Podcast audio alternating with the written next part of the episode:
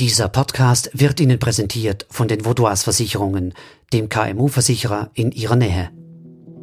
NZZ Akzent.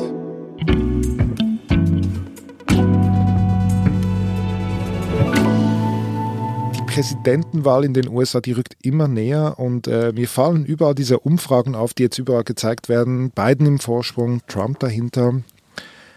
Aber ich sage dir ganz ehrlich, Cornelius, ich habe den Glauben an Umfragen irgendwie verloren. Ich bin skeptisch geworden nach dieser Nacht vor vier Jahren. Mhm. Kannst du das verstehen? Das kann ich ein bisschen verstehen, auch wenn ich ganz anderer Meinung bin. Aber da bist du ja nicht der, der Einzige. Also ist ja auch in meinem Umfeld habe ich das mitbekommen, dass, dass die Leute äh, nach 2016 einfach sehr skeptisch geworden sind, was Umfragen angeht. Und es ist vielleicht gar keine so schlechte Idee, ein bisschen Zeitsprung zurückzumachen, was eigentlich damals passiert ist. Und dann hoffentlich kann ich dich überzeugen, dass die Umfragen doch sehr hilfreich sein können, auch bei dieser Wahl. Vor vier Jahren lag Hillary Clinton in fast allen Umfragen vorn. Am Ende gewann Trump. Jetzt liegt Joe Biden vorn. Kann man diesen Umfragen noch vertrauen? Mein Name ist Cornelius Hirsch. Ich bin der Intelligence Analyst für Politico Europe, eine Zeitung in Brüssel. Und die haben vor einem Jahr eine Website aufgekauft, die ich mit einem Kollegen zusammen gegründet habe, polofpolls.eu, wo wir alle Umfragen zu Wahlen in Europa gesammelt haben und aggregiert haben. Und jetzt beschäftige ich mich eben ganz viel mit der US-Präsidentschaftswahl, die nächste Woche stattfindet. Dann lass uns genau vier Jahre zurückgehen. Wenige Tage vor der Wahl zwischen Hillary Clinton und Donald Trump. Welches Bild haben die Umfragen damals vermittelt? Kannst du dich da erinnern? Ähm, ja, also es war das Jahr 2016 und, und Hillary Clinton lag ja nicht in den nationalen Umfragen monatelang recht deutlich vorne. Und dann kurz vor der Wahl wurde es noch mal ein bisschen knapper. Und so ähm, in der letzten Woche war, sie, war Hillary Clinton dann in den nationalen Umfragen so dreieinhalb bis vier Prozent vorne in den Umfragen. Und gerade auch in diesen äh, Battleground States, die auch jetzt wieder im Fokus stehen, Wisconsin, Michigan, Pennsylvania, lag sie eigentlich zwischen vier und sechs Prozentpunkte vorne, also eigentlich recht deutlich. Und dann kam sie, diese, diese Wahlnacht. Wie hast du sie erlebt? Ja, genau. Also die, die, die Wahlnacht kam dann und ähm, bin dann relativ früh eigentlich schlafen gegangen. Und ich habe mir dann aber noch einen, einen, Wecker gestellt, quasi auf, auf äh, vier in der Früh, um quasi nachzusehen zwischendrin, äh, wie es tatsächlich aussieht. Also das wollte ich dann doch wissen. Und dann habe ich kurz das Handy angemacht und habe hab die, die Schlagzeilen gesehen, eben dass ein Staat nach dem anderen doch an Trump geht, unerwarteterweise. Und dann war das schon ein bisschen ein, ein Schockmoment, dass die dann doch so daneben lagen. Also, am Tag danach reibt sich die Welt die Augen. Kannst du dich noch an die, an die Reaktion erinnern in Bezug auf diese Umfragen, medial, aber auch persönlich? Ähm, ja, also ich glaube, die, die, die äh, Umfrageinstitute wurden ganz schön medial auch dann ge geprügelt für, für, für diese Performance. We're joined now by Scott Clement, our polling director. How did we get here? Wie konnte das passieren? Some of the roughest memories will have to be shouldered by the pollsters and public opinion experts. They were wildly, almost unbelievably wrong. Es hat, hat sich schon dieses, diese Stimmung durchgesetzt, von wegen, ja, Umfragen, denen kann man sowieso nicht trauen. Also was in dem Jahr 2016 ja schon beim Brexit-Referendum so ein bisschen der Fall war, dass dieses allgemeine Stimmungsbild war, man kann, äh, Umfragen kann man nicht trauen, hat sich damals dann auf jeden Fall noch ein bisschen verfestigt, ja, auch in meinem Umfeld. Jetzt im Rückblick betrachtet, vier Jahre danach, woran lag's? Ja, woran lag's? Anfangen muss man damit, glaube ich, dass man sagt, dass die Umfragen ja nicht überall und generell falsch lagen. Eben die nationalen Umfragen, die waren ja gar nicht so weit daneben, die waren quasi ein, ein, im normalen, in der normalen Fehlermarge lagen die mit ihrer Vorhersage.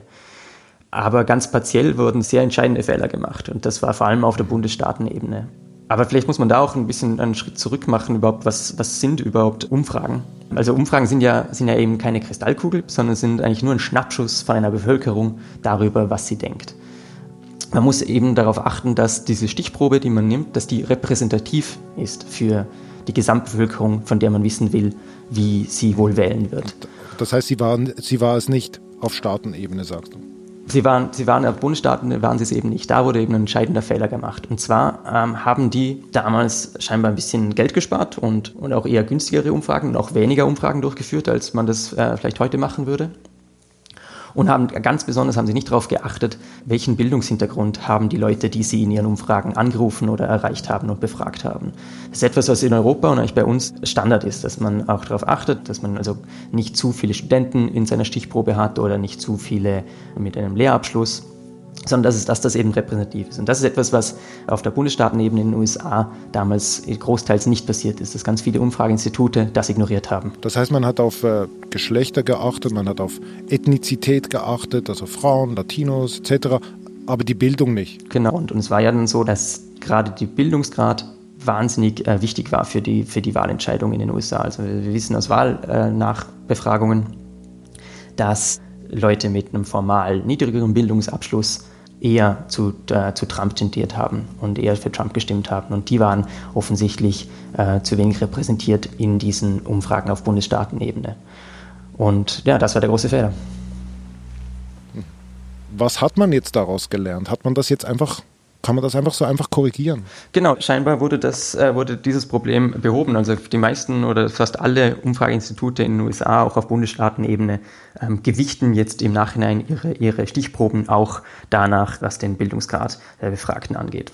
Und es gibt aber auch einfach mehr Umfragen. Es gab damals, 2016, in einigen Bundesstaaten, die eigentlich wahnsinnig wichtig waren, ähm, extrem wenig Umfragen. Einfach auch, äh, weil das Geld nicht in die Hand genommen wurde von, von Medienunternehmen, weil das natürlich auch ähm, teuer werden kann. Und auch dieses Jahr sehen wir, dass wir viel mehr haben. Also ich würde sagen, wir haben dieses Jahr mehr und auch bessere äh, Umfragen auch auf Bundesstaatenebene. Wir sind gleich zurück.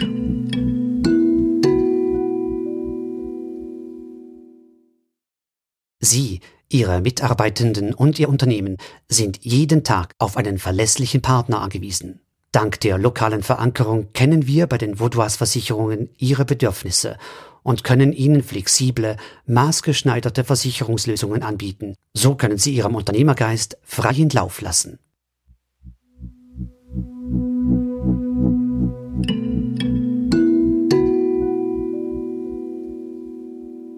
Gut, die Demoskopen haben dazugelernt. Was sagen die Zahlen 2020 zum Duell Trump gegen Biden wenige Tage vor der Wahl?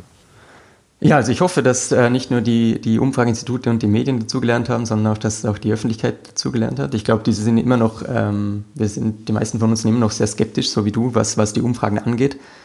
Jetzt im Moment sieht es ähm, eigentlich noch eindeutiger aus, dass Biden der klare Favorit ist. Er liegt in den nationalen Umfragen weitaus stärker vorne als Clinton zum gleichen Zeitpunkt letzt, äh, vor vier Jahren bei der letzten Wahl. Also er liegt in Umfragen äh, ungefähr neun Prozentpunkten vor Trump. Aber was natürlich eben viel wichtiger ist, weil es geht nicht darum, wer national mehr, mehr Stimmen auf seiner Seite hat, sondern es geht darum, wer gewinnt in genug Bundesstaaten. Und wenn man sich es anschaut in den entscheidenden Bundesstaaten, dann sehen wir auch dort, dass Trump einige Bundesstaaten vor vier Jahren ja ganz knapp gewonnen hat, eben die gerade die ich angesprochen habe schon, Michigan, Pennsylvania und, und Wisconsin.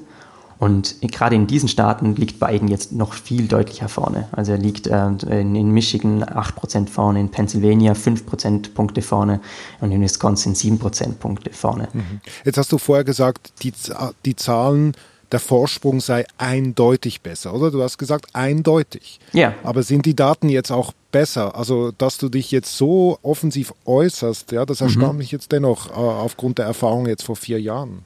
Natürlich kann noch ähm, einiges passieren, aber Biden liegt eben neun Prozentpunkte vorne. Und wenn man sich historisch anschaut, wie falsch können Umfragen eigentlich liegen, also wirklich immer das Worst Case sich anschaut.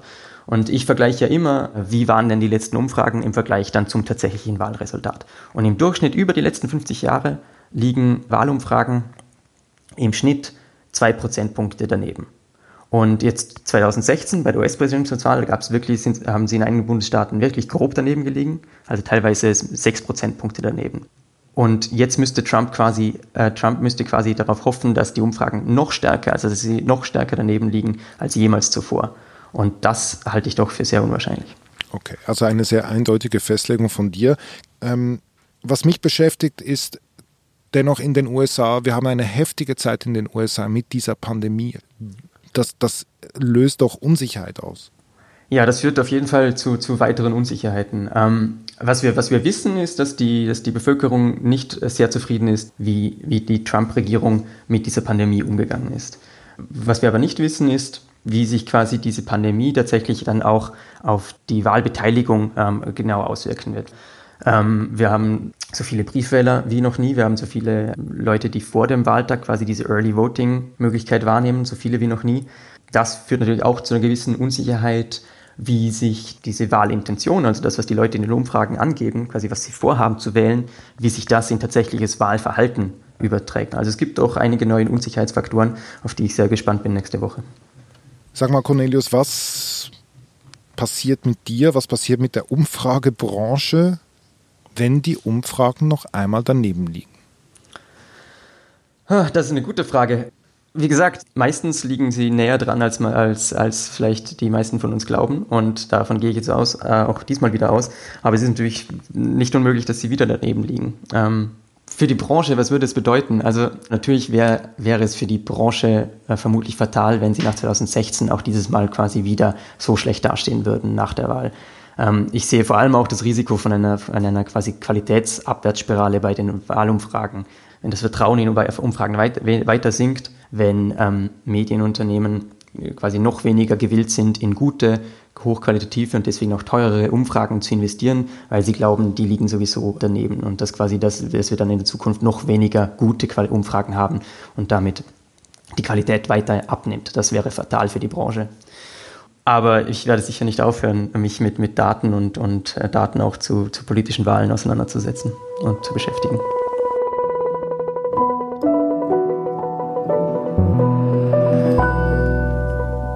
Vielen herzlichen Dank. Danke, Cornelius. Ja, vielen Dank, David. Das war unser Akzent. Und das war übrigens schon unsere hundertste Akzent-Episode, seit wir im Juni gestartet sind, also ein kleines Jubiläum. Ein großes, großes Dankeschön an dieser Stelle für deine Treue. Wenn du jetzt Anregungen hast, Kritik oder Rückmeldungen, schreib uns akzent.nz.ch so erreichst du uns.